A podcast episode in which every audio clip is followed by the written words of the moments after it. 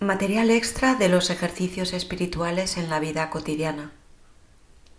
Textos extraídos de Tomás de Kempis. Del Soliloquio del Alma, capítulo 1. Del deseo del alma que busca a Dios. Para mí es muy bueno el juntarme a Dios. Oh palabra breve y dulce que abraza a Dios y arroja de sí el mundo entero. ¿Qué más hay que decir y qué más que desear? Por ventura, ¿no hay bastante con lo dicho si llega a realizarse? Y si muchas más cosas se dijesen, ¿acaso no se habrían de reducir a esta sola? Di pues, alma mía, con el profeta, para mí es muy bueno allegarme a Dios. Oh Dios mío, tú eres mi único bien, tú solo el bueno y dulce. Hablar de ti es cosa dulce al que ama. Pensar en ti es cosa suave para el devoto cuyo corazón no está en el mundo, sino escondido contigo en el cielo. Sé tú para Él el verdadero y único descanso y contento, y no sea atormentado cada día en este mundo, donde tienta de continuo la falaz concupiscencia. Dios mío, ¿cómo le va en el corazón a aquel que está ardiendo en tu amor? Por ventura, ¿No es su voz la que se oye en el salmo del cual tomé el tema y dice, ¿qué hay para mí en el cielo y qué quiero yo en la tierra fuera de ti? Oh alma santa, alma devota, alma elevada a Dios, ¿qué es lo que oigo de ti? ¿Qué es lo que dices? ¿Te parece poco lo que hay en el cielo y en la tierra? Todo es poco para mí. ¿Qué buscas, pues? ¿A quién quieres sin estas cosas? ¿Y dónde lo encontrarás sin ellas? ¿Tienen nombre propio o lugar o habitación para que vayamos a buscarlo? ¿Dónde está el lugar de la morada de su gloria, de aquel de quien cantaste, Señor, amé la hermosura de tu casa y el lugar de la habitación de tu gloria. Respóndeme, te lo ruego, porque si puedes indicarme dónde mora, iré contigo y lo buscaremos juntos, y tu Dios será mi Dios, y nos será muy bien a entre ambos una vez lo hubiéramos hallado y tenido.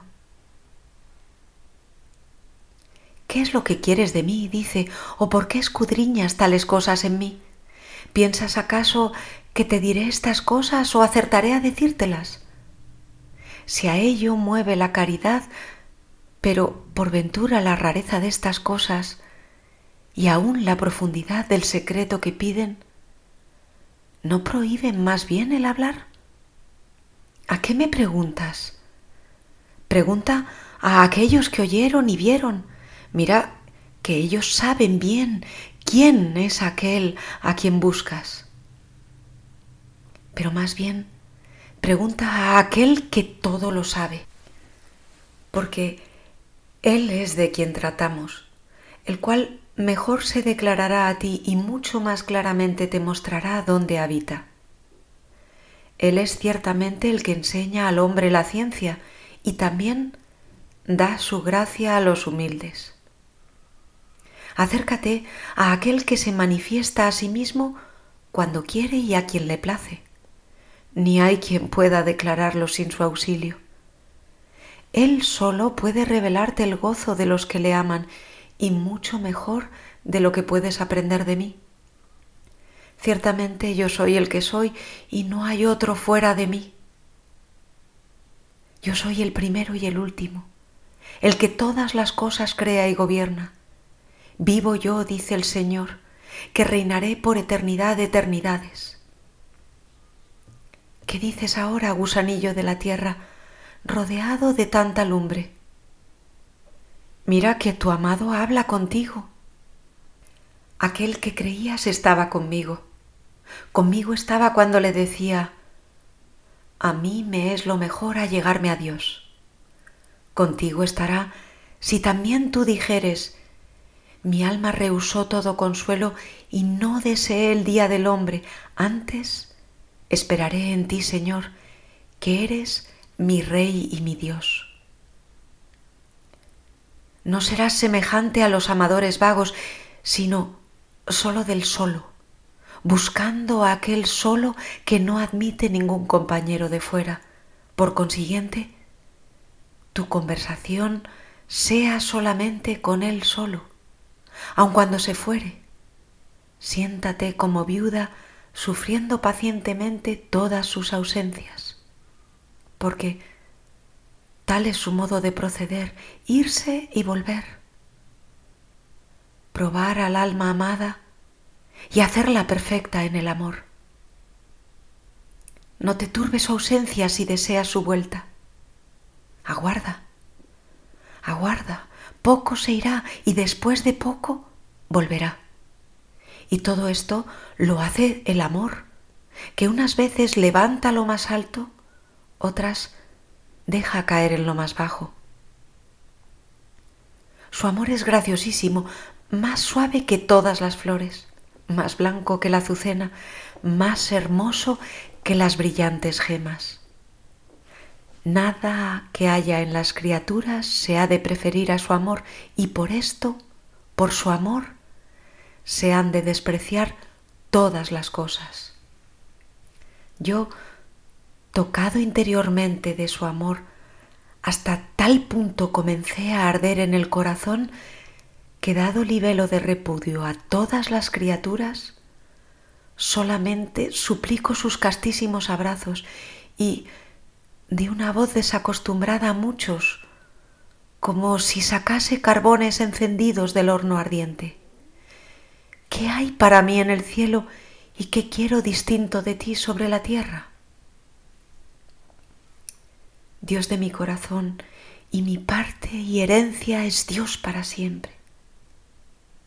Entiende ahora de tu amado cuán grande es y cuán hermoso, que sobrepuja a todos los seres de un modo incomprensible e inefable.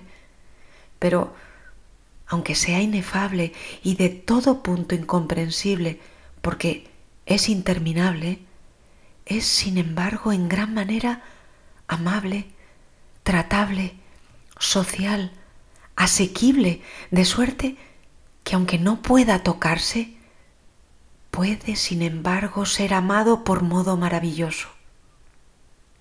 Porque amando se le coge, amando se le abraza, pero deseándolo se le busca, orando se le llama, esperando se le merece.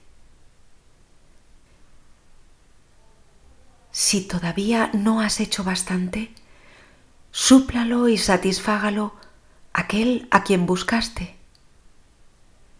Y sobre todo, los doctores te enseñan a encontrarlo. Ave María y adelante.